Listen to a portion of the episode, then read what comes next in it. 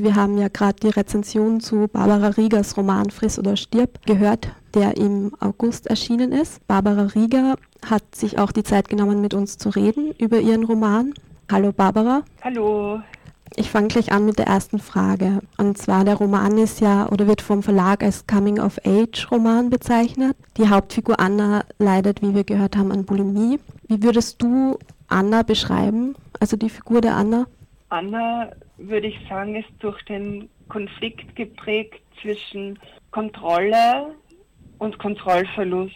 Also sie ähm, versucht die Kontrolle über sich selbst, über, den, über ihren Körper, eigentlich über das ganze Leben, über die ganze Welt in ihrem größten Wahnsinn zu erreichen einerseits und andererseits sehnt sie sich nach diesem Kontrollverlust, dass sich alles auflöst, ähm, dass sie sich auflöst, ähm, sie sehnt sich nach dem Rausch und sie sehnt sich auch nach der Zerstörung.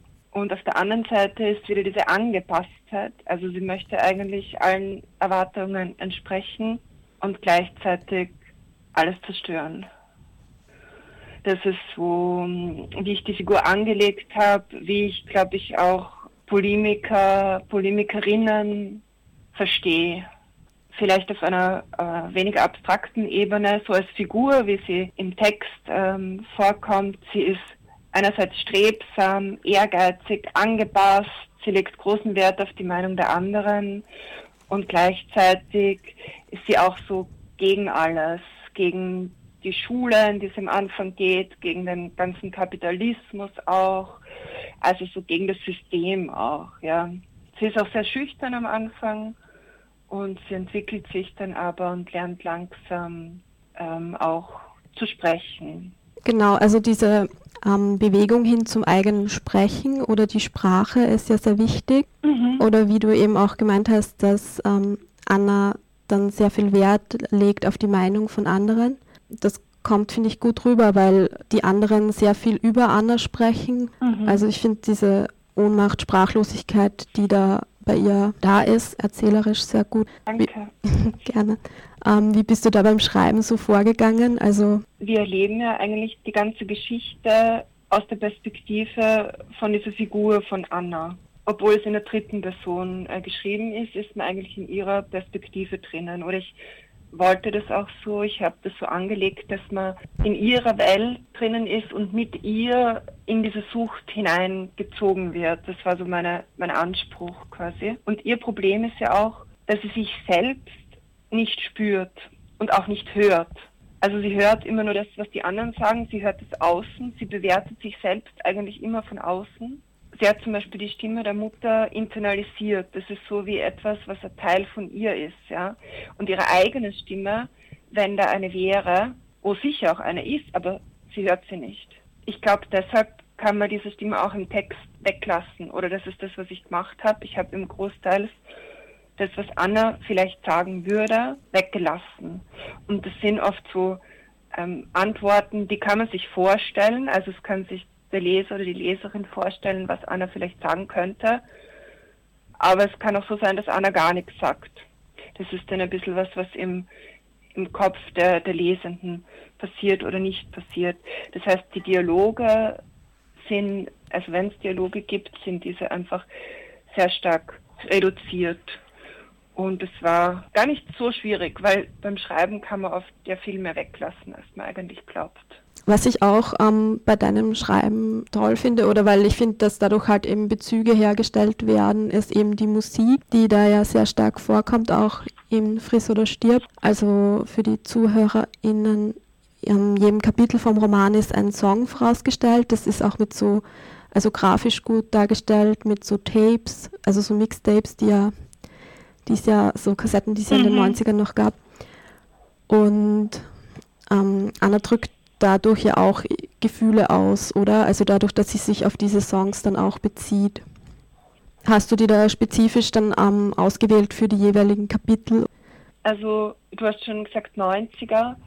Also ich denke, dass mit den, mit den Songs und mit der Musik, die ich da eben ausgewählt habe, ist es ähm, die Geschichte auch in einer bestimmten Zeit verortet.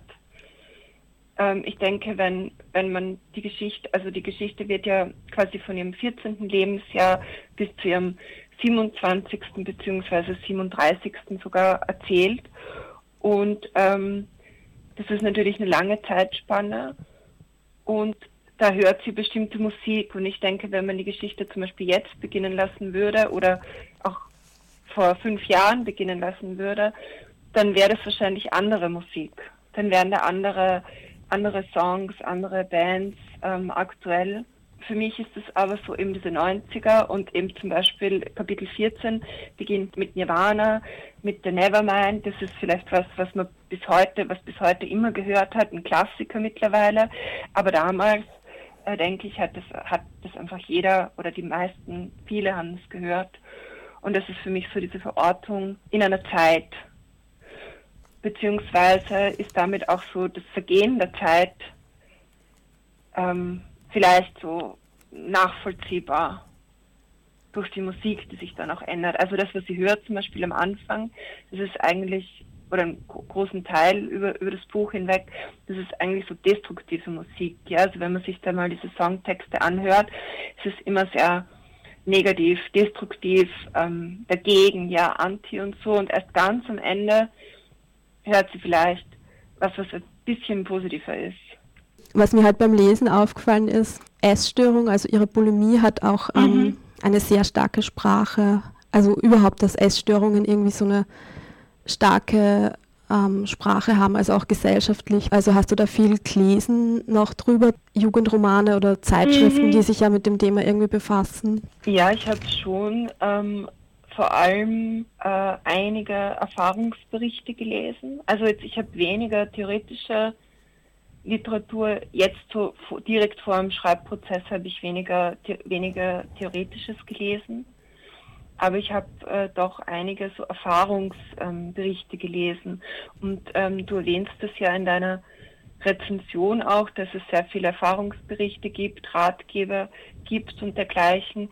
Und dass da, dass einem da manchmal vorkommt, da gibt es so ein Schema. Ne? Das ist mhm. immer so, ähm, wie du das beschreibst. Also als ich das gelesen habe, habe ich lachen müssen irgendwo, weil ich, weil ich mit dem ja konfrontiert war beim Romanschreiben. Okay, wie, in wie viel Schema kann ich so eine Sucht pressen? Habe ich mich gefragt. Und, und es gibt dann schon eben Gemeinsamkeiten. Ne? Und da ist die Frage, ja, muss das so sein? Ist das wirklich so? Ja? Oder ist es eigentlich, ist es auch wieder eine Zuschreibung? Ist es auch wieder ein Weg, der, der gegangen werden muss? Ähm, bis in die Klinik, ja, bis zu einer Läuterung. Ja, der Punkt der Läuterung, das ist sowas, was ich auf jeden Fall nicht machen wollte im Roman. Auch wenn es ein Roman ist und auch wenn es für einen Roman eigentlich man sich das eher von einem Roman erwarten könnte, dass so dieser, dieser quasi dieser Tiefpunkt und die Läuterung kommt, ja, wo dann plötzlich ähm, die, die, die Sucht irgendwie verstanden wird und, und aufgegeben werden kann. Aber das entspricht natürlich überhaupt nicht der Wahrheit oder der Realität. Und das wollte ich auch auf keinen Fall so schreiben. Also ich wollte zwar ein Happy End schreiben oder in Richtung Happy End, aber ich wollte nicht so ein, jetzt passiert das und jetzt ist alles gut, Happy End schreiben, weil ich nicht glaube, dass das existiert. Ja, das habe ich eben ja. sehr spannend gefunden. Also auch am Anfang, das kann man ja vielleicht sagen, am Anfang ist eben die 37-jährige Anna, die das dann im Rückblick erzählt, mhm. bei ihrer Therapeutin, ähm, sie sich da überlegt, was jetzt eigentlich der Anfang war. Mhm. Und jeder eigentlich, also ihre Mutter und ihre Therapeutin und auch einfach was anderes als Anfang quasi verorten, weil sie auch mhm. quasi Vielleicht war das so gemeint, dass es dann auch keinen richtigen Anfang, mhm. also dass man das nicht so definieren kann oder so klar. Ja, ich denke auch, also manchmal, wenn man eben sich mit dem Thema beschäftigt und dazu liest, dann gibt es schon manchmal so Dinge, die als Auslöser quasi gesehen werden, wie sehr oft ist eine Vergewaltigung, ne, in so einer, in einer, in einem Selbsterfahrungsbericht oder dass so etwas Drastisches passiert, was Dramatisches. Und dann ist die Essstörung eben äh, ähm, Weg, damit umzugehen. Ja? Aber es muss nicht so sein. Es muss überhaupt nichts besonders Drastisches passieren oder so was Schlimmes, ja. Ähm, sondern es reicht, wenn einfach gewisse Dinge einfach im Unreinen sind, in Familienkonstellationen, in freundschaftlichen Konstellationen. Also es braucht nicht so viel. Ne? Und die Gesellschaft, also oder die gesellschaftlichen Gegebenheiten in Bezug, in Bezug auf den weiblichen Körper, ähm, die, die bieten auch, Essstörungen sind sehr, also bieten sich an. Ne? Es bietet sich an, ne? über den eigenen Körper sich zu definieren und sich einzubilden, man muss so und so und so ausschauen. Oder Frau muss so und so und so ausschauen und, und so weiter, ja. Ich glaube, das hast du ja auch schon mal gesagt, dass es eigentlich wenige literarische Bearbeitungen zu dem Thema gibt.